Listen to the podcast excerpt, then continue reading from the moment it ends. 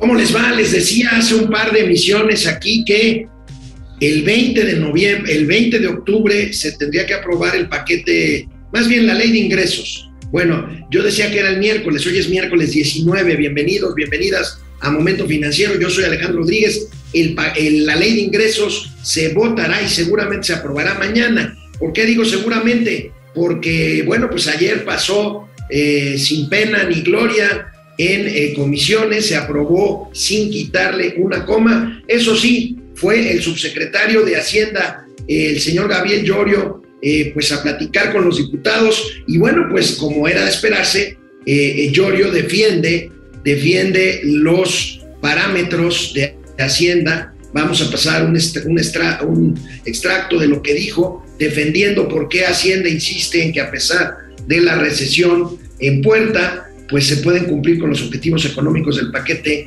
2023. Ayer hablaron por teléfono Andrés Manuel López Obrador y Joe Biden. Vamos a ver, bueno, pues los comunicados, lugares comunes, ya saben, todo bien, todo en orden. Según esto, según el presidente, no se habló del tema comercial. Vamos a comentar eso. Viene, viene en diciembre Joe Biden y también el primer ministro de Canadá, eh, Justin Trudeau con esposas buscan solución en Europa al problema del gas. Vamos a ver, vamos a ver de qué se trata. Recuerden que viene el invierno y que el precio del gas está por los cielos. Pues ¿por qué? Porque el principal proveedor de gas de buena parte de Europa es Rusia actualmente invadiendo Ucrania y por lo tanto en un conflicto bélico geopolítico de alcances internacionales. Hoy tendremos gatelazos lamentablemente no habrá hoy miércoles de bichilazos porque el presidente está en Ciudad Victoria y no llevó a pasear a la señora Vilchis. Empezamos. Momento financiero. Esto es Momento Financiero. El espacio en el que todos podemos hablar. Balanza comercial. Inflación. Evaluación. Tasas de interés. Momento Financiero. El análisis económico más claro. Objetivo y divertido de Internet. Sin tanto choro. Sí. Y como les gusta. Peladito y a la boca. Órale. Vamos, réjete bien. Momento Financiero. Bueno, pues a pesar de que prácticamente los analistas económicos de todo el mundo dan por descontado, o sea, dan por hecho una recesión en Estados Unidos en los próximos meses, incluyendo por supuesto el próximo año. El subsecretario de Hacienda y Crédito Público, Gabriel Llorio, fue ayer a la Cámara de Diputados donde se aprobó el dictamen de la Ley de Ingresos 2023. Recuerden ustedes que la Ley de Ingresos pasa por diputados, mañana se va a aprobar, se va al Senado, donde tiene que ser aprobada en un par de semanas más, y eh, bueno, pues y el tema del presupuesto de egresos, o sea, el gasto, sí es facultad exclusiva de la Cámara de Diputados. Bueno, pues Gabriel Llorio, el subsecretario de Hacienda, defendió ayer frente a los diputados las proyecciones oficiales de crecimiento de hasta 3% o un poco más que proyecta el paquete económico sobre el cual se calculó la ley de ingresos y el presupuesto de gasto, el presupuesto de egresos, es interesante. Vamos a ver y a escuchar lo que dice Llorio. Según él, hay, hay condiciones para que a pesar de la recesión en Estados Unidos, pues estos preceptos se cumplan. La verdad, la verdad es que yo, por lo menos, y mucha gente más, no lo ve posible, pero así lo explica el señor Llorio, para que no le cambie ni una coma, cosa que va a pasar a la ley de ingresos. Con base en este escenario y esta información que tenemos al día de hoy, eh, observamos, digamos, dos importantes motores de crecimiento para la, para la economía mexicana. Uno, eh, obviamente, tiene que ver con el 30% de nuestra economía que está vinculada al sector externo, sobre todo a la vinculación comercial, manufacturera e industrial que tenemos con Estados Unidos. Y el resto está, digamos, lo voy a poner en un conjunto en el mercado doméstico, donde el consumo local es importante. Eh, en cuanto al mercado, al sector externo, lo que se está observando al día de hoy es prácticamente que nuestra economía está vinculada al sector productivo y manufacturero de Estados Unidos. ¿Qué estamos observando en Estados Unidos? Sí, efectivamente hay una caída de la actividad económica en el Producto Interno Bruto. La primera caída se debe a un efecto de los inventarios y la forma en la que se contabiliza el, Producto Interno Bruto en Estados Unidos. Y la segunda tiene que ver eh, con un choque que recibieron ellos por, eh, por, comercio exterior, principalmente importaciones, pero también con la desaceleración de un mercado muy específico que es el mercado de hipotecas. Eh, sin embargo, la producción industrial con la cual nuestra economía está altamente vinculada, se mantiene fuerte y se mantiene, como se dice ahora, resiliente. Eh, inclusive el día de hoy se hizo, eh, bueno, tuvimos el último dato, me lo mandó mi equipo, el último dato de la producción industrial de Estados Unidos eh, prácticamente superior al observado. creció, la, la, la producción industrial creció 0.4 cuando en el mes anterior estaba de hecho cayendo y la producción manufacturera también subió 0.4%. Entonces, ¿qué estamos observando al día de hoy? Es que la economía norteamericana de alguna manera mantiene fuerte su producción, eh, eh, su producción manufacturera, su producción industrial, también su consumo. El consumo en Estados Unidos ha venido subiendo, las operaciones que se han observado que se realizan a través de economía digital, por ejemplo, a través de las plataformas de compras en Estados Unidos, el volumen de operaciones se ha incrementado. Eh, digamos, el empleo se está recuperando, las últimas cifras de empleo que hemos observado en Estados Unidos se está recuperando de manera muy fuerte. Entonces, las debilidades que está observando la economía norteamericana son todavía en algunas zonas muy específicas. Eh, esto a su vez se está trasladando a México porque precisamente lo que estamos observando es que nuestro empleo va bien, eh, el crecimiento para este año lo seguimos observando en 2.2%, 2.4% eh, para 2022 lo que estamos pensando es que probablemente Estados Unidos pueda tener una pequeña desaceleración. Ya los últimos datos que se están observando es que pudiera tener lo que llaman un aterrizaje suave e inicialmente y empezar a realizar un, un, crecimiento más fuerte, más acelerado hacia la mitad del, segunda mitad del 2023. Es por esa razón que en el programa económico establecimos un rango de crecimiento que va de 1.2 a 3%.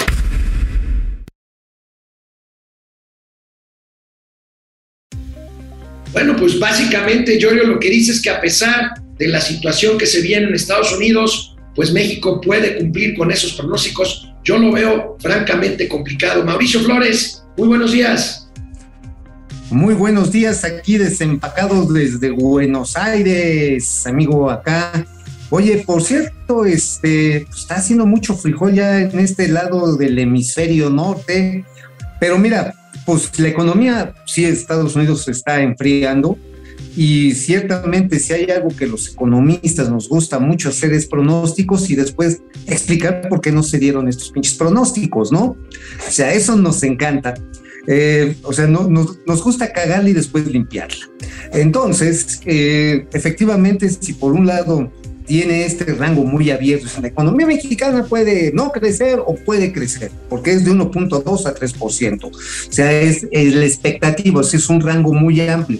Que por cierto, 3%, aunque parecería un milagro en, este, en, en el gobierno de la cuarta transformación, la verdad que es muy pitero, o sea, no está ni por asomo al potencial que tendría hoy México. Ya no quiero hablar de las promesas del presidente, porque esas se las cambia como, como quien se cambia calzones. Pero esa, pero esa no es la bronca, amigo. Ya quisiera yo que creciéramos 3% el año que entra. Ya quisiera. vamos a crecer 1%. Mira, el asunto que estamos viendo es que muchas de las expectativas están en función del mercado de los Estados Unidos. ¿Con quién chingados nos estamos peleando? ¿Con quién Bueno. ¿A qué le estamos echando al joven encima, cabrón? Pues le estamos echando a los gringos. Este, nos, ¿con, quién nos, ¿Con quién nos queremos aliar? Incluso le dijimos, este, oye, pues sí, vamos a firmar un acuerdito para que tu sistema eh, Glass, Naus, este, satelital opere en México. A los rusos. Este, ¿Con quién estamos jalando? Con el pueblo de Sao Paulo. O sea, güey, o sea, ¿quieres que la economía que nos traccione sea lo de los Estados Unidos y te estás peleando con ellos? O sea, güey, sí. Es, como cuando llegas ahí a la casa de tu mamá, te sirven de comer y empiezas a, a, mandarle la madre a la cocinera. te, te va a poner mínimo un escupitajo en la sopa pero mínimo. Entonces, pues ya sabrás este, que estamos poniendo los huevos de la canasta y también los otros los estamos poniendo en los Estados Unidos. Eh, pero el mercado interno, amigo, el mercado interno es el que no se nota que esté apuntalado y menos con una inflación Recording que in progress. alimentos, pues ya está arriba del 15%, ¿eh? Sí. Sí, sí, sí. Bueno, amigo, pues ahí está. El caso es que, pues Yoyo fue a tratar de convencer a los diputados. No tenía ni siquiera que ir, por lo menos la mayoría morenista sí no le quitó, no le quitó ni una coma y vemos la nota, amigo. Lo habíamos anticipado ya eh, desde el lunes. Eh, mañana jueves, el, eh, eh, la Cámara de Diputados aprobará tal cual la ley de ingresos. Por cierto, amigo, no hay que quitar el dedo del renglón. Parte relevante de los ingresos es autorizar esto que ya has venido. México ya, te- ya, ya tiene números absolutos, eh, mucho más deuda del 2018 y pues se autoriza una deuda de un millón de pesos adicionales para el año 2023. Pues sí. Oye, por cierto, eh, México Evalúa acaba de sacar un muy buen y detallado estudio sobre el presupuesto. No es muy masivo el estudio, pero vale la pena verlo. Está muy bien elaborado, como los que hace México Evalúa siempre. Y habla que si bien es cierto que parece que está enfocado al gasto social, pues no está combatiendo la desigualdad. ¿eh? De entrada, el programa que ha crecido así pendejamente para arriba, prácticamente 236%, es el programa de, becas, de eh, pensiones para adultos mayores. O digamos, podría ser el becas, pero para el San- Camposanto, ¿no? Te dan tu lanita para ya en tu periodo de salida de la vida. Bueno, el asunto está en que ha aumentado ese, en esa proporción, 235% en lo que va del sexenio, pero ojo, ojo, dice México Evalúa, esto no está focalizado a la gente que más lo necesita, es universal. Igual lo recibe Carlos Slim, igual lo recibe el señor Peralta, igual lo recibe el machuchón que doña Chanita, la de las ayudas.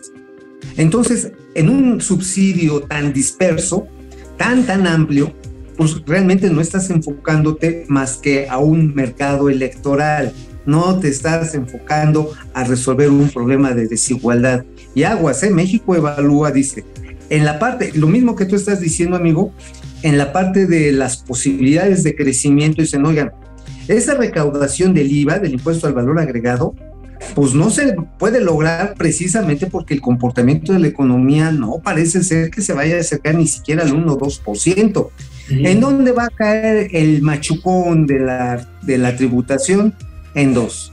Bueno, en ti y en mí y en todos los demás. O sea, va a caer con el ISR, te van a estar buscando hasta en el sisirisco y en el asterisco si traes una lana hay que pagar. Y este, y por otro lado, va a salir del impuesto especial sobre producción y servicios, no a las gasolinas, No, claro que no, pero sí al alcohol, a los cigarros. a, a las, a las chelas, cabrón. Ahí es donde va a pegar el machetazo. Pero pues a ver si las ventas van a dar para tener esa recaudación.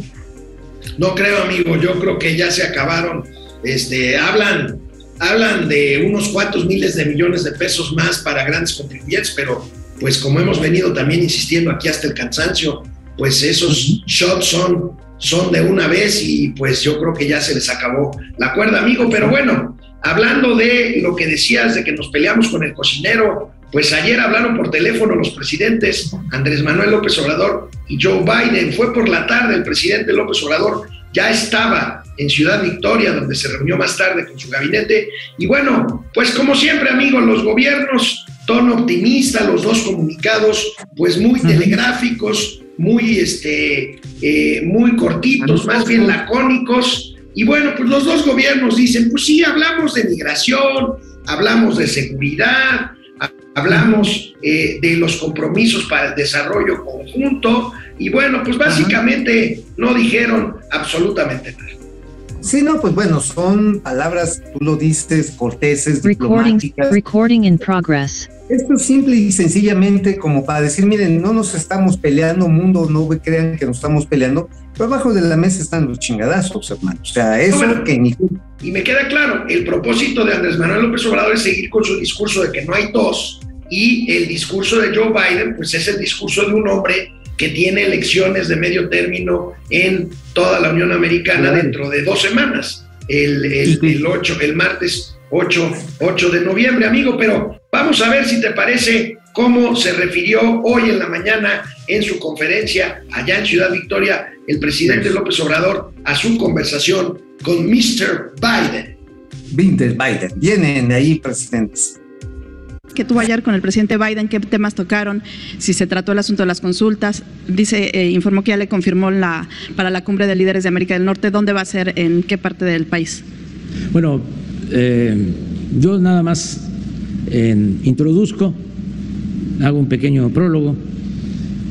Fue muy buena entrevista, muy buena la comunicación, muy afectuoso el presidente Biden, muy respetuoso, agradeciendo de las buenas relaciones que hay entre nuestros gobiernos. Hablamos del intercambio económico, comercial, hablamos de que México es el principal socio comercial de Estados Unidos. Esto de acuerdo a los últimos datos. Hablamos del tema migratorio. Celebramos que se haya tomado la decisión de entregar visas temporales a hermanos venezolanos.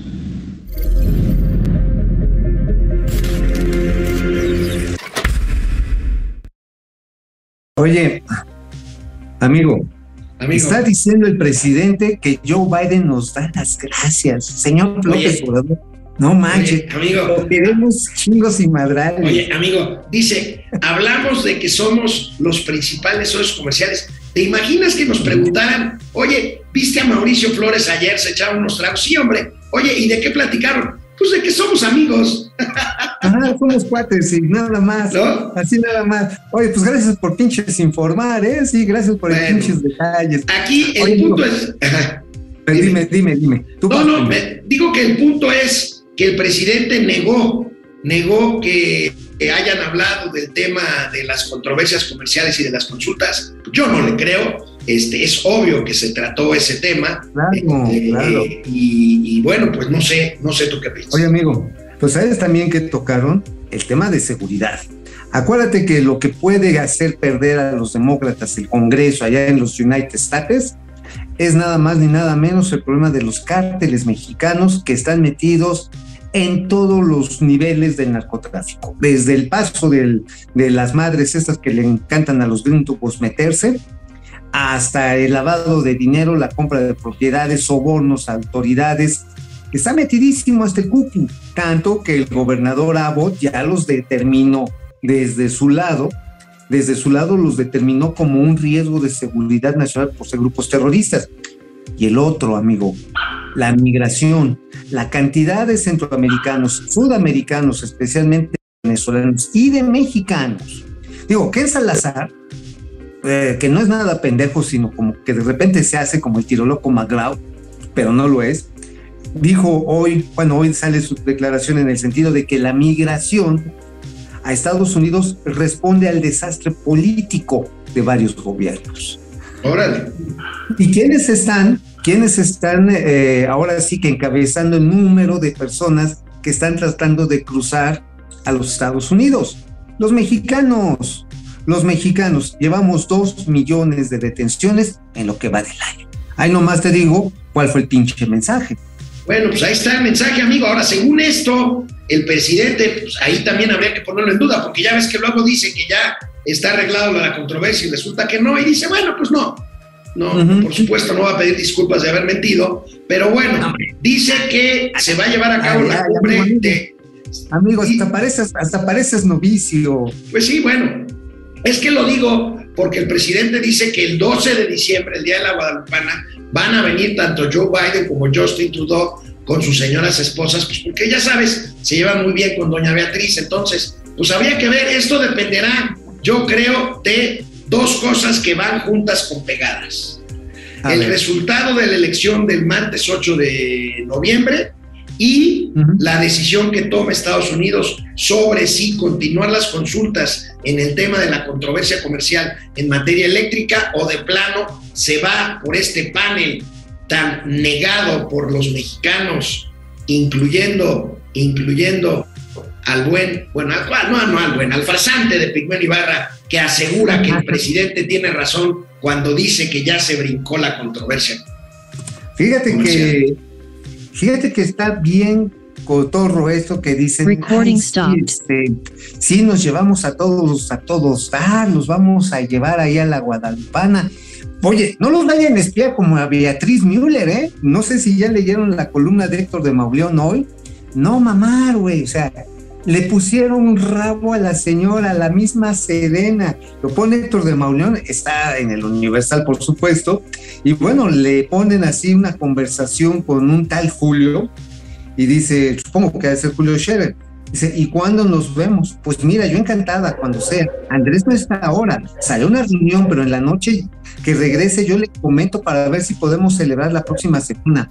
Sí, tú dile, tuércele el brazo, Beatriz. Sí, sí, sí, esa es la única manera. Si no, dile a tu papá que nos reunimos con él, tú y yo, aunque sea, aunque yo sé que lo atractivo es aquí, Andrés. No mames. El ejército no sé si a petición del presidente, espían a la esposa del presidente, güey, según Guacamaya Leaks, en esta columna muy divertida que, y dramática que expone hoy Héctor de Mauleón. Bueno, pues habrá que ver, habrá que ver a, Héctor de Moleo, no lo he leído, ahorita lo leo terminando momento financiero, amigo, y bueno, pues es que van saliendo los guacamaya leaks, hoy el presidente dice, no hombre, ya cambien de tema, eso es fallido, pues sí, es fallido. Le preguntaban ojo. al secretario de la Defensa Nacional y el presidente salió a defenderlo. Ahora resulta, fíjate, ahora Ajá. resulta que está tal el nivel del poder del ejército, amigo, que ya el presidente de la República y el secretario de Gobernación son voceros de la Sedena y son defensores de la Sedena.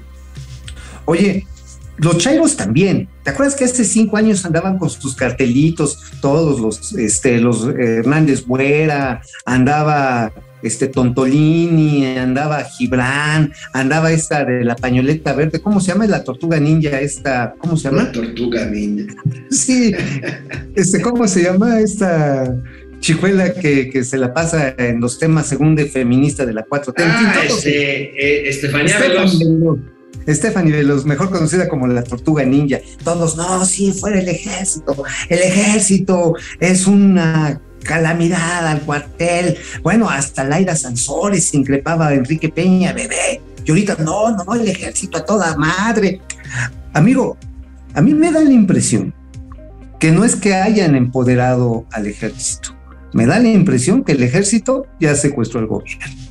Bueno, pues eso sería terrible, amigo. Bueno, pero sigamos con los temas económicos y empresariales. Ayer el presidente de la República, el señor Andrés Manuel López Obrador, presumió en su cuenta de Twitter que recibió a la CEO mundial de Walmart, la empresa de ventas minoristas más grande del mundo, y pues asegura el presidente López Obrador que se pusieron de acuerdo para que no suban los precios en el Walmart, amigo, aquí en México. Ay, bueno, ay, no, no juegues, a ver, a ver cómo, a ver cómo. no, pues cómo, ahí está el tweet, léelo, léelo el tweet, a ver, léelo en voz alta. A ver, eh, es que no lo veo. A ver, no tengo pista pornográfica, hermano, no alcanzo a despegarlo aquí en mi pantalla. ¿Qué dice? Bueno, el, el tweet, el tweet de, de López Obrador, pues habla de que recibió a la señorita o señora McKenna, CEO, CEO de, de Walmart, y bueno, pues platicaron para el tema de la famosa canasta básica de productos de Walmart, pues para trabajar juntos, para trabajar juntos en el tema de la subida de precios, como si fuera tan simple como eso, amigo. Sí, como decir, bueno, es que a ver, para el presidente nada tiene ciencia, para todo es un acto de fe, de creencia, decir, me concentro, me concentro, me protejo, me protejo y arreglo todo pedo. Pero mira, este, déjame ahora sí que arrimarte la información, arrimarles la información que nos acaba de mandar el grupo consultor de mercados agropecuarios. Mira, ahora sí que nada más para que no digan que la luna es de queso, aquí les van sus datos de tres varos. Mira, desde el inicio del PASIC, toda la canasta básica ha subido 7.4% en términos efectivos. Hay productos que han bajado, por ejemplo, la cebolla casi 30%, Pero por otro lado, para que siéntense todos muy contentos, el chile jalapeño ha bajado un 13%, pero el jitomate saladete, güey, 67% para arriba, que ha bajado de manera más sostenible, pues este, un poquito el pollo, 8%, y el bistec de res 7%. De ahí en fuera, le repito, la canasta, la canasta básica, desde abril a la fecha, ha crecido 7.4%. Y lo que tú decías, no es un acto de voluntad de decirle o decirle a, a los de Soriana o a los de la Comerci que, que, ya, que ya no sean ojetes, que ya le bajen a los precios, ¿no? No, bueno, tan, tan es un acto de fe que el gobierno federal dice que pronto, así como lo hicieron con Walmart, lo harán con otras cadenas justamente como Soriana. Pues no hay manera, amigo, pues esto es así como que un, un vacilón. El propio Procurador Federal del Consumidor saliendo de esta reunión en Palacio Nacional, pues ahí medio como que, como que no tiene mucha, mucha cosa que decir al respecto. Bueno, pero primero, si nos pones otra vez el tweet, por favor, este, por favor. Davo, por favor, Dice. Andrés Manuel López Obrador, convenzamos con Judith McKenna, presidenta y directora ejecutiva de Walmart Internacional. De acuerdo, el acuerdo, perdón, fue hacer todo lo posible para bajar la inflación en alimentos. Las ventas de esta empresa equivalen al 25% del comercio minorista en el país. A ver, es lo que dice el, el boletín, ¿no? El tweet. El tweet, 25%. Temo decirles que tengo otros datos. O sea, a final de cuentas, el comercio minorista, todas las cadenas de supermercado andan por ahí de entre un 34 35%. Estos datos de las mismas cadenas distribuidoras de alimentos en conservas. ¿Dónde se vende el resto? Se vende en las pequeñas tiendas que no están convocadas, este se vende en los tianguis y se vende en los mercados públicos. Es decir, y además, los supermercados, amigo, tú sabes que están en poblaciones donde hay de 50 mil habitantes o más para arriba. Y bueno, una población de 50 mil, sí hay ciudades pequeñitas, medias, pero ponen un formato pequeño, no, no ponen el, superstore, no ponen así el supermercado mamalón, no ponen pues el formato de la bodeguita y que el de aquí su gusto y cosas por el estilo a estas personas, a las que viven en estas poblaciones de menos de 50 mil habitantes, es donde se está focalizando más fuertemente la inflación. Bueno, amigo, pues tú le crees al Procurador Federal del Consumidor. Mira lo que dijo. ¿Qué dice? Ya ¿Qué ves que lo agarraron en el baño. Bueno, pues aquí Ah, lo sí, agarraron iba a echar una mierda, ¿no? Iba a echar una Pues sí, mierda. ayer, ayer, después ver, de la reunión con McKenna, lo McKenna. agarraron y bueno, pues. ¿Qué dijo? ya, ¿Qué dijo? Ya, ya no sabe ni qué decir. ¿Qué dijo? A ver, ¿qué dijo? Ahí lo tenemos. Esto lo realizaron el sábado en la tarde y domingo. O tras el llamado del presidente de ayer. Mm, Pues ellos dicen que fue antes, ¿verdad? Pero ah, como dicen por ahí, hubiese sido como hubiese sido. Este, lo importante es que en esta semana nos dicen que podremos constatar de Tijuana a Mérida que, que esta importante cadena tiene como precio máximo 1030. Bueno, mira, ciertamente es muy importante Walmart. Es la cadena más grande de supermercados. Y sí ejerce un factor de precios faro, pero no con eso contienes la inflación. Mira, el objetivo de la canasta básica de 1.039 pesos está hasta papita para ellos, para ellos. Incluso eh, hasta para comercial mexicana, porque tiene unos pinches márgenes bien grandotes. Porque ya lo habíamos platicado, amigo. Por ejemplo, este, el filete deshuesado te lo desdobla. Sí, sí, el, agua- el, aguayón torneado, güey, tienen un margen de 102% respecto al tablajero hasta el supermercado. Obviamente tienen el gasto de transporte, la refrigeración, el tablajero, el empaque, bla, bla, bla, bla. Y lo pueden lograr cadenas de este tipo, pues con algunas eficiencias. A lo mejor en vez de dártelo en una marqueta de unicel, este, te lo dan en una marqueta de, de cartón y ya se acabó. O ponen a tablajear más delgadito los bisteces, en fin, no sé. Pueden encontrar mil maneras. El asunto es que, repito, ese no es la totalidad del mercado. La gente que está más impactada, imagínate que vives eh, en San Pedro el Pinar. Ajá, no de Empino, porque eso de Empino, pues sí, a veces y a veces no, ¿no? Este, pero ese pueblito San Pedro en Pina, el, de los Pinos está en la sierra, en la sierra de Chiapas. Tiene cerca de 15 mil habitantes. Bueno, en este pueblito no hay Walmart. El Walmart más cercano les queda en San Andrés Chamula. Y este pueblito, esta ciudad media, les cuesta cerca de tres horas ir en camioneta hasta allá, de ida y otras tres de regreso. ¿Tú crees que estas personas van a tener la oportunidad de ir al Walmart y sacar la canasta básica en 1039 baros? Bueno, pues ahí está, amigo. Yo me acuerdo, yo me acuerdo que esas, esos huecos de mercado los cubrían las, en mi época, hace 30 años, 25 mil, 30 mil tiendas comunitarias de Diconsa, lo que antes era Conazupo y ahora es Egalmex. Ya no se oye nada de esto, puras tranzas. Puras, sí, puros ratones ahí, o sea, realmente es un pinche robadero Segalmex. Y bueno, también sabes que se escuchaba, se escuchaba al pequeño y al mediano comercio, el que iba y que se organizaba en la CANAC, en la CONCANAC, con las pequeñas industrias que salían en el Consejo Coordinador Empresarial de repente a través de la CANACINTRA, las empresas medianas a través de la CONCAMIN, y hoy las ignoraron olímpicamente. Tuvieron un desayuno después de que se anunció la PASIC, esta última versión hace ya casi un mes, Dijeron, no, sí, sí, pues, qué chido que participen. Ahí Rogelio Ramírez de la O, no, sí, súmense la chingada, ustedes échenle ganas, nunca cambies, eres a toda madre. Pues no hay un solo instrumento ahorita, no hay un solo canal institucional en que si digamos los amigos de la tortilla que platicábamos aquí hace una semana con su presidente, ajá, no tienen un canal todavía establecido para que puedan colaborar a bajar los costos de la tortilla nixtamalizada. Entonces dices, güey, ¿qué pedo? Vámonos a un corte a leer comentarios, regresamos con tus calumnias.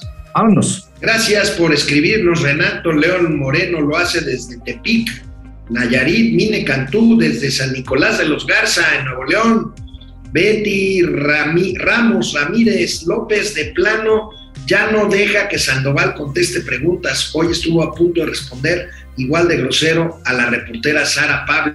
Es cierto, es lo que le ¿Ah, decía. Y, ¿Ah, ayer, estuvo, a punto de mentarle la madre a Sara Pablo? Mm, no, yo creo que se, no, nada que ver con lo de ayer de proceso. ¿eh? Que ahorita vamos a ver, este, seguimos con eso, con los gatelazos. ¿eh? A ver, a ver, sí. Carlos Sam, ahora, ahora él viene, ahora sí viene Biden a darle nalgadas al cacas. Gaby Guzmán, mis tíos hermosos, divinos y casi, casi perfectos. Ay, mi Gaby. Saludos desde Nueva Rosalía, Coahuila. Con mucho amor para mis tíos favoritos. Saludos hasta. saludos allá en, Rosalita, qué padre es allá, ¿eh? Nueva Rosita, ¿eh? No, no, Nueva Rosalía, es Nueva Rosita, perdóname, Gaby. Es Nueva Rosita, Coahuila. Proce ah, Server, Chao, tíos financieros para todos y todas desde Greenwich, Londres, en el Meridiano Cero Salud, Proce Sergio Salazar, saludos al horario de verano y al horario de Dios financiero. Doctor Serrano, ¿cómo estás? Al parecer, después de todo, resulta que siempre sí es Claudia. Claudia Ruiz Macié. Ah, qué doctor. Marielo Aguinaga. Buen y bendecido día, amigos de Momento Financiero. Qué feo panorama se ve para nuestro país. ¿Qué se les va a dejar a los hijos? Carlos González, crecer al 3% con inflación de 3% son los parámetros oficiales de cuál fumó el Benito Juárez, región 4. Carlos González, según todas las consultorías hay un 100% de que exista recesión en Estados Unidos. Pues sí, es un hecho, o sea, es un hecho. Este, no, no, hay, no hay para dónde. De hecho, ya están en recesión técnicamente, dos trimestres consecutivos con crecimiento negativo. Eh, Tapiajer Millennium, el señor Giorgio basa su optimismo en lo que hace Estados Unidos y no en lo que hace el gobierno mexicano. El señor Giorgio se refiere. Pues sí, Antonio, Antonio Pedraza, buenos días. Financieros, ¿cuál es el propósito de estas reuniones? Si no realizara modificación alguna de una coma, el paquete financiero eh, mintiendo no se, que no se aumentará la deuda. Yo estoy de acuerdo, o sea, van a ir funcionarios de primer nivel a perder toda la mañana para echarse un rollo y para que finalmente no le muevan ni una coma a las... O sea, en, en, otras épocas, amigo, y esto lo critica mucho el presidente López Obrador, o sea, de veras iba el secretario de Hacienda, y no el subsecretario, el secretario de Hacienda, y se pasaba ahí ocho horas discutiendo con los diputados y negociaban y le cambiaban al, al, al, proyecto y le movían la, los números. Sí, de un ejercicio mucho más republicano. Y lo que decía, lo que hicieron en este gobierno, sí, no, no, ya no, se acabó los moches. A ver, señores, los moches realmente era la labor que hacían los diputados en, por cada distrito de arrear recursos para las comunidades que los habían elegido. Oye, que no le metieron para el asfalto, que no le metieron para el puente. Bueno, no faltaba el cabroncito que agarrara y le sacara lana del puente, aunque no hubiera ni río que cruzar, ciertamente. Pero un trabajo mucho más incluyente, mucho más de repartición, que ahora es. Ahora nada más les va a ustedes y ahora, como Sí, en, en ese inter de negociar recursos para los pueblos, pues sí había tranzas y sí había tasques, hay que reconocerlo. Humberto claro. Calderón Llorio hace su exposición sobre la cuerda floja y sin red de protección y nosotros estamos sobre sus hombros. Doctor Serrano, tío Mau, ¿es cierto que te trajiste de contrabando tres kilos de chistorra en, en sálvese a la parte? ¡Qué miedo! No, no. Pues, esa, eh, esa nada más la traigo para repartir, ¿eh? Bueno, José Mario Ruiz García, buenos días al profe y al graduado de la información y a todos los seguidores de este excelente programa. Gracias. Teo Rangel se mocha con 50 pesos. Ya estoy chocheando. Y pierde el Rosario. Saludos, Pierre. Gracias, Pierre, por tus comentarios. Pierde el Rosario, 5 dólares. 5 hombre, dólares. Estos mecenas que tenemos de veras se van a ir al cielo, ¿eh? Se van a ir al cielo. Ya en serio, Mucho dice Vegete, no, Vege, Veje de Passenger. ¿Hay una forma de parar este desperdiciadero de impuestos? Pues no. Pues ahí tienen, pues, ¿no? O sea, está cañón. Carlos Santoyo, tarde pero bien peinado, llegué. Gracias. Simili 4, si la introducción a la que se refiere Tartufo fue como la quiso en su pasada visita a Washington, de President Biden no habló nada. Antonio G. Alcaraz, gracias. Nos recomienda la película El Callejón de las Almas perdidas, me recordó nuestro mitómano, gracias. Ah, Carlos sí, González. Sí, está muy buena, ¿eh? Este, el doctor Amable Serrano, lo que puede hacer el gobierno para bajar la inflación es recuperar el comercio y la cadena de suministro del secuestro en el que están por parte del crimen organizado. Oye, vi cifras hoy en la prensa, ¿no que ya no había guachicola, amigo? Oh, ha subido no, 24% este gobierno. Eh, están diciendo que no, que ya este, lo que pasa es que ya es combustible del bienestar, carnal. Ya lo venden así con el sellito. Bueno, Eduardo Martínez Ibarra, gracias. Javier Mendoza, gracias. Nos pregunta, ¿a dónde se ve el exceso de dinero que llega del petróleo en el presupuesto 2023? Está en 68 dólares y no lo cambiaron. Si llega a 100, ¿a dónde lo asignan? Lo mandan al ramo 23. Eso se hacía antes, Javier. Ahorita, ¿Sí? materialmente, los excedentes petroleros están yendo a subsidiar el precio de la gasolina. Así es, literalmente el, el, ex, el, excedente petrolero va para patrocinar la gasolina en el país con la expectativa de que la inflación no se vaya más duro. Sin embargo, pues es como esos subsidios generalizados que hablamos hace rato. Ahora sí que el que tiene saliva es el que traga más pinole. Entre más motores tengas, más mejor te va. Y no necesariamente beneficia a los que menos tienen. Bueno, vámonos de regreso con las columnas de Mauricio Flores. Amigo, ¿de qué escribiste hoy en el periódico La Razón? Bueno, hablamos de un impresentable, el señor Javier Corral. El Javier, ¿Ese que, el señor el Javier que fue gobernador de Chihuahua. Ajá, por el PAN, que tiene tantas propiedades como el nopal, pero además no las declaró todas. Además, durante su gobierno, la seguridad valió madre, Juárez se volvió a convertir en una ciudad muy peligrosa, los cárteles se adueñaron nuevamente de las carreteras, se dedicaron a extorsionar a muchos agricultores y ganaderos, que hay excelentes allá en, en, Chihuahua, pero el señor acumuló nueve propiedades más una, no diez, porque ya me pasaron los datos, los últimos más interesantes, que por cierto luego vamos a caer, porque tiene dos departamentos en la Ciudad de México, tiene un, este, tiene uno en Mazatlán, tiene unas casitas en Chihuahua, nueve propiedades y una cuenta ahí jodida de 54 millones de varos que por donde le veas no ajusta lo que le pagaron como gobernador durante el sexenio. Digo, tendrá que aclararlo. Porque también hay otro dato. No declaró una propiedad, un ranchito ahí jodido en el centro de, en el centro de Chihuahua, Chihuahua. Imagínate, de 15 millones de varos. Pero además tiene una casa, dicen que de Uyuyuy, de no mame, en, este, en Mazatlán. Esa información me la están por pasar el día de hoy. O sea, el señor, además de que tiene tantas propiedades como el nopal, yo ya creo que ya está rivalizando con Manuel Barney en esto de, del atesoramiento de bienes inmuebles. Déjame te digo, el señor es gringo, gringo nopalero. ¿Por qué? Porque resulta que sí tiene la doble nacionalidad, nació en Texas y lo cual lo inhabilitó desde un principio, ojo, para ser diputado, luego senador y no hubiera podido ser gobernador.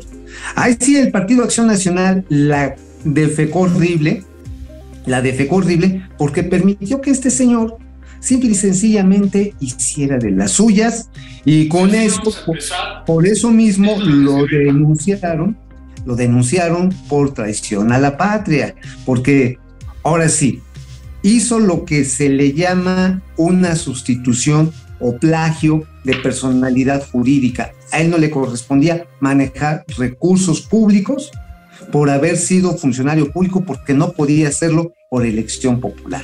Y ahí está el señor, ahorita yo creo que ya se peló porque ya hay denuncias formales tanto. Es Sí, obvio no, que ya se peló. Ya se peló, ya se parece a cabeza de vaca, también ese ya chingue su madre porque también tiene doble nacional. Para que vean que donde quiera se cuecen habas, carnal. Bueno, amigo, ¿dónde, qué, qué pusiste hoy en el periódico El Independiente? Otra vez de aviación. Ajá, en, eh, bueno, no, ahí en el, este, sí, también otra vez de aviación, porque pues, estábamos allá en la reunión de alta de las aerolíneas de América Latina y el Caribe, los líderes y obviamente también sus funcionarios directivos, donde yo le iba a poner la columna, le iba a poner, eh, es la categoría 1, estúpidos, parafra- parafraseando al señor Bill Clinton, pero no, este, resulta que el AIFA, y ponemos ahí los datos, sus niveles de ocupación de los vuelos que está teniendo son altos, ¿eh? Son altos. Ahora, son 200 operaciones a la semana, ya lo habíamos platicado. Trae Aeroméxico, trae casi un 75%, Volaris anda por ahí del 80%. Viva Aerobús en este periodo como que ha perdido, eh, pues ahora sí, Ponchos anda como por el 69%. Niveles que te permiten, pues ahora sí que obtener una ganancia arriba del 65% de ocupación, ya ganaste, ya estás arriba del punto de equilibrio y ya tienes un bar. Pero aquí el asunto, amigo, es que dices, bueno, pues, pues estaría bien y estaría chido, estaría chido que a final de cuentas tuvieras la oportunidad de hacer vuelos internacionales, pero no tenemos la categoría 1, bebé. Ya platicamos de la salida, de esta salida que tuvo el señor Carlos Rodríguez Mungía, que este, pues ahí abundamos el chisme, pues de que le engañó, volvió a echarle rollo al presidente, y que no me extraña, estaba viendo una nota de hace seis días del Universal, en la que, de acuerdo también, otra vez a los Guacamaya Leaks, resulta que varias de estas leyes, la de aeropuertos, la de aviación civil, este, incluso la ley orgánica de la Administración Pública Federal y la ley del servicio ferroviarios y ascensos y recompensas del ejército, las elaboró la misma Secretaría de la Defensa Nacional y el presidente las presentó como propias, de acuerdo a Guacamaya Leaks, que no han desmentido ni una línea de esto. Entonces, amigo, pues obviamente, pues chorearon a, a, a, López Obrador, le dijeron lo que quería escuchar, de que el AIFA iba a ser el mejor aeropuerto del mundo mundial, que no tenía pedo, que no hacía falta la categoría 1, y verga, que se hace falta, y que chispan ya este, y pusieron a, al nuevo general, el que mencionábamos ayer, a Miguel Enrique Ballín. ¿Por qué será Ballín? ¿Porque tiene un vallecito chiquito? no seas payaso. Pues sí, digo, Ballín, pues es un vallecito así. El vallecito. Ya. Pero bueno. Oye, fíjate que el próximo jueves y viernes, mañana y pasado, va a haber una cumbre de la Unión Europea en Bruselas, amigo. Uno de los, uno de los temas más importantes es que están buscando lograr un acuerdo que evite que suban más los precios del gas ahora en el invierno.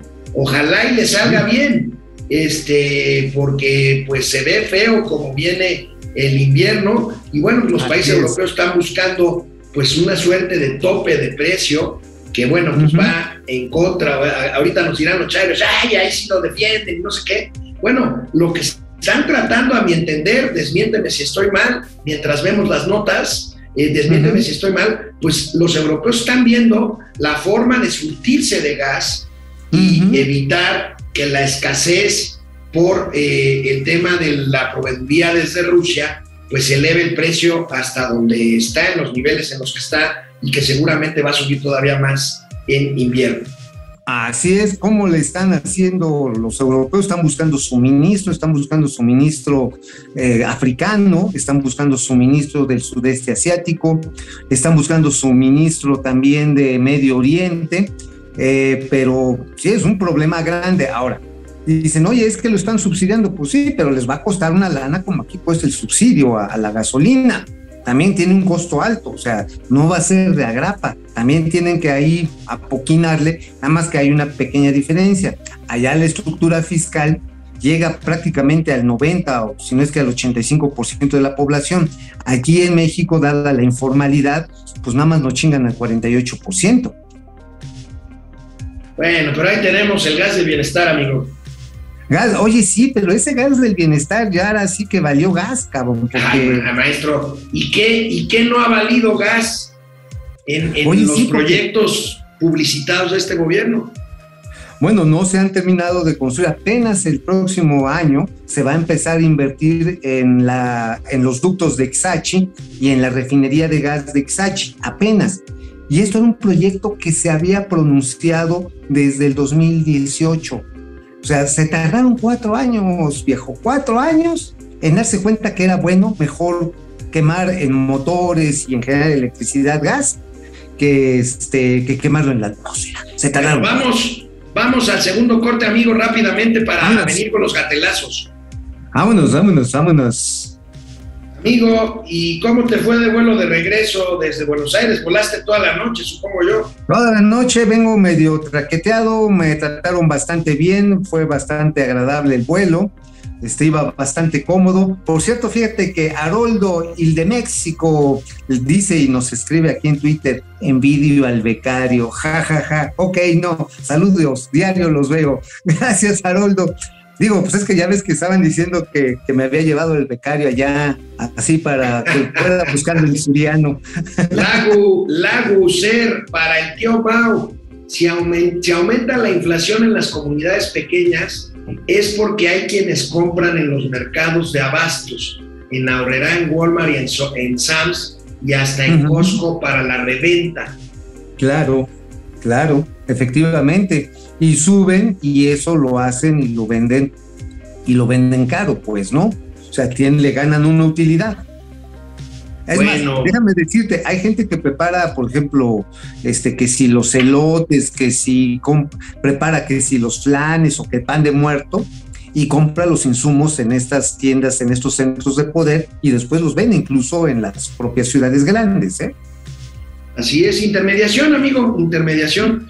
ley Arellano, el video que está circulando es que las cuentas de adultos mayores se va a traspasar al Banco del Bienestar.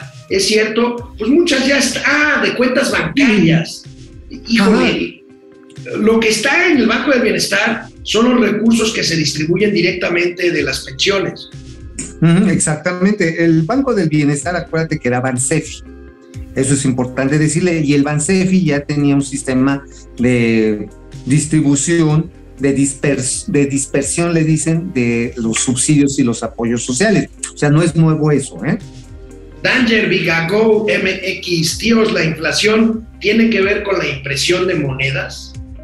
Eh, en parte sí, con la, bueno, no de monedas solamente, también de billetes. O sea, puede estar asociado, según la teoría monetaria, entre mayor número, mayor cantidad de numerarios, si le dicen elegante, mayor cantidad de efectivo circulando en una economía, es más rápido y por lo tanto tiende a acelerar los precios. O sea, la teoría monetaria, la monetarista, lo que atribuye la inflación es que si hay un desequilibrio fiscal, que es el que provoca una mayor impresión de billetes, esto provocado por un mayor gasto público, origina inflación pero es solamente una, uno, de los, una- uno de los motivos. ¿eh? La inflación tiene múltiples, múltiples factores y en este caso estamos ante una inflación de costos. Así Tatis, Tatis Calleja López critica la globalización y quiere que seamos autosuficientes, pero presume la inversión extranjera y se enoja por no poderle comprar carne a Argentina. Pues sí, Francisco Pues sí. Onofre, gracias, está frío, sí es cierto. Javier Mendoza, PUC y SUB de las finanzas, es una vergüenza la aprobación del presupuesto. Betty Ramos, este, López viaja por todo el país presumiendo disminución de delitos mientras los traileros se han tenido que organizar para viajar en, cara- en caravana para evitar ser asaltados. Ve, Cumbres de maltrata. Ahí, ahí los asaltos a los trailers están. Es en la. México-Veracruz. Sí, es terrible. ¿eh? Este, bueno, es que para ir un tránsito en el Golfo de México y también hacia el norte o hacia el sur, es inevitable este cruce. ¿eh? Y la verdad sí está bien peligroso, se ha vuelto un lugar este, tremendo, pero se sabe y pues la Guardia Nacional llega a distribuir libros y abrazos. Antonio G. Alcaraz, ayer recorrí el tramo entre Salamanca y Celaya. Hay dos puntos de venta de, de Huachicol que hace dos meses no estaban. Javier Salinas, eso de beneficiar a los que menos tienen, no tiene tan sustento moral y de hecho perjudica el verdadero valor, que es el de beneficiar al que más lo merezca. Javier, yo creo que la subsidiariedad es un buen tema. El, el asunto es que esté bien dirigida y que no se. y que, y que no se privilegie el tema de las dádivas por encima del tema de productividad y dar empleo pues lo más, lo mejor remunerado posible. Antonio Díaz, Jaime Bonilla está igual, es gringo y es diputado, es senador, Sí. ¿no? Jaime. Es, eh, sí es senador, es senador de la República. Melchor, Melchor, y son cuatro dólares con 99 centavos. Órale, Dice que- cacho. Dice que somos He-Man y Carlos. González, empieza la carrera precios salarios. Ay, que la boca se te haga chicharrón. Chicharrón. Alex Mao, dile, dice el doctor Serranov, se dice que en Europa ya está el 80% de reservas de gas para el invierno. El detalle va a estar en el próximo año. Este ya lo salvaron. Bueno, acuérdate, eh, eh, doctor Serranov, que el invierno en buena parte de Europa termina hasta por ahí de fines de abril. ¿eh? Ajá. Este- En abril tú vas todavía, por así el día de la primavera, a Inglaterra o Alemania, pinche frío, se te, o sea, se te escarchan los huevos hacia pa' pronto. Sí, Ja- Javier Salinas, gracias. Este, Roberto Sama, gracias. Bueno, vamos con los gatelazos. Vámonos, vámonos. Oye, amigo, ayer, ayer les pasábamos que el presidente se enojó mucho por una pregunta de la reportera de proceso y se, fue como hilo de media. Se descoció. Bueno, se descoció. Hoy el presidente se enoja y regaña a periodistas. Ahora les debe de decir qué escribir y qué no escribir. Acuérdate que nosotros decimos Claro. cuando una noticia es nota y cuando no es nota. Nos referimos a la importancia periodística que tiene y al Claro. valor que le damos en nuestros espacios noticiosos. Mira, salvo Vicente, salvo Vicente Serrano y el este, ¿cómo se llama este? Lord Molécula. Lord Molécula y todos los demás que están ahí, pues para ellos su trabajo es lambisconear porque para eso les pagan. Por eso es el club de la lengüita rasposa. Bueno, ¿no? veamos este Los gatelazo. demás tenemos que trabajar. Veamos este gatelazo presidencial. Sí, pero es parte de lo mismo. Es la politiquería. No le den importancia a eso. No es nota. Nota eh, es el que el peso sea la moneda menos devaluada en el mundo. Eso sí es nota. Este, lo demás son nuestros eh, eh, adversarios, conservadores. No hay este, que enojarse, hay que estar contentos, eh, alegres, felices. Este, y que ellos se serenen, que se tranquilicen. Sirve la pasiflorina, este, o el té de flor de tila. Eh, y que los medios ya que le cambien. No les funciona lo que hacen. Sigue sin afectarnos. No es que no me preocupe, es que no nos afecta. Me da muchísimo gusto que la gente esté tan despierta. Ve uno en reforma y cualquiera, los periódicos, todos en contra. Una vez este, me preguntaron que sí, ¿por qué no contestaba yo todo? Porque pues es mucho. Son muchos los aplaudidores que tienen los potentados, los conservadores. Muchísimos. No hay equilibrio. Las mesas de análisis, todo. Todo. Oye, qué ganas de victimizarse, ¿eh? Es el presidente lagrimita, cabrón. O sea, ay, pinches periodistas culeros, pero no nos afecta. Pero por eso les quiero aumentar su madre. Hagan notas que digan que soy el mejor presidente del mundo mundial, pendejos. Oye, amigo, se los dijimos. Te lo dije. A ver, ¿qué? ¿Qué, Se inundó la refinería Dos Bocas. Se inundó. Se inundó. Ahora, dicen que se inunda nomás cuando llueve. Vengan. Híjoles, híjoles. A ver.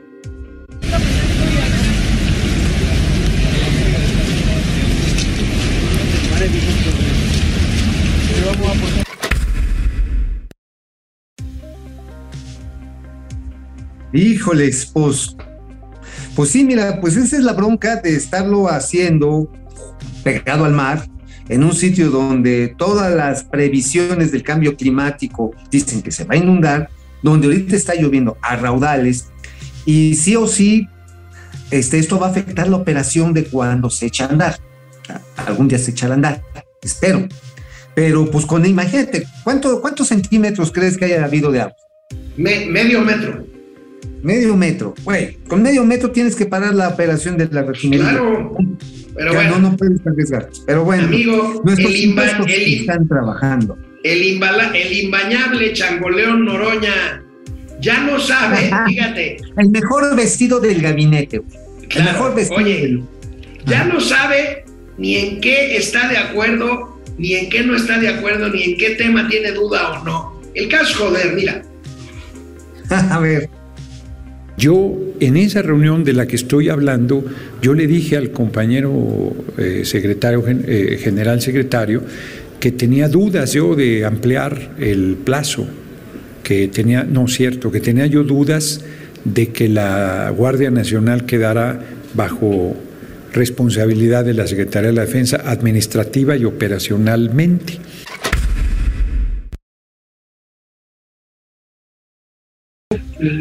O sea, el Oye. señor no entiende que no entiende. O sea, o sea, alguien me explique si estoy bien pendejo o así nací. Bueno, oye amigo, ¿quieres ver este gatelazo? Está buenísimo. Jacob ver. Polewski, la Ay. flamante expresidenta de Morena, diputada Ay, federal, mi haciendo, haciendo un Jacob, un gatelazo morenista legislativo. Mira nada más, mira nada más esto. No me hagas llorar, Jacob. En la visita del presidente de Washington. ¡Qué bruto, focalicero! En la visita del presidente de Washington. ¡Qué bruto, focalicero!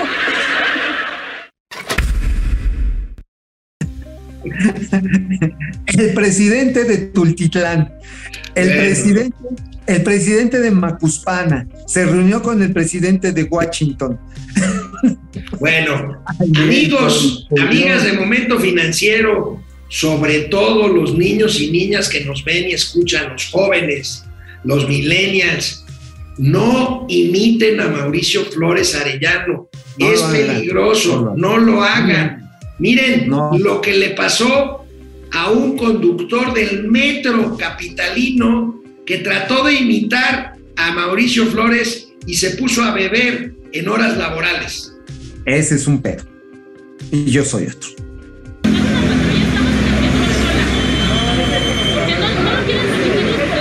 ¡Ay, cómo lo! ¡Velo cómo viene! ¡Así o más ebrio! Ya lo bajaron, pero una cosa necesitamos la patrulla. Tienen un paro para que no me corran, no sean cabrones. A Chile, esa es mi vida.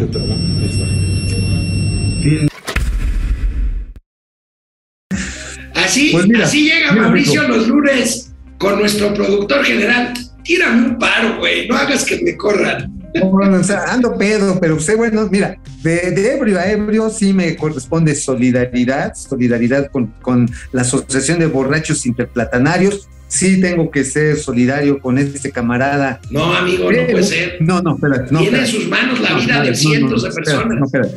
A ver, tengo que ser solidario con su peda. Eso que ni. Pero la peda no se pone cuando vas con la responsabilidad de tanta gente. Incluso si vas en tu coche pues mejor agarra un pinche taxi, güey. Si estás en la peda, no agarres el metro. Es más, si vas en la peda, no agarres un avión, cabrón. O sea, neta. O sea, porque si no, pues luego vienen otros problemas. Así que, briagos del mundo, solidarizaos con los que no van briagos. Nos vemos mañana, querido amigo. Nos vemos mañana. Bye, Cuídense. Bye.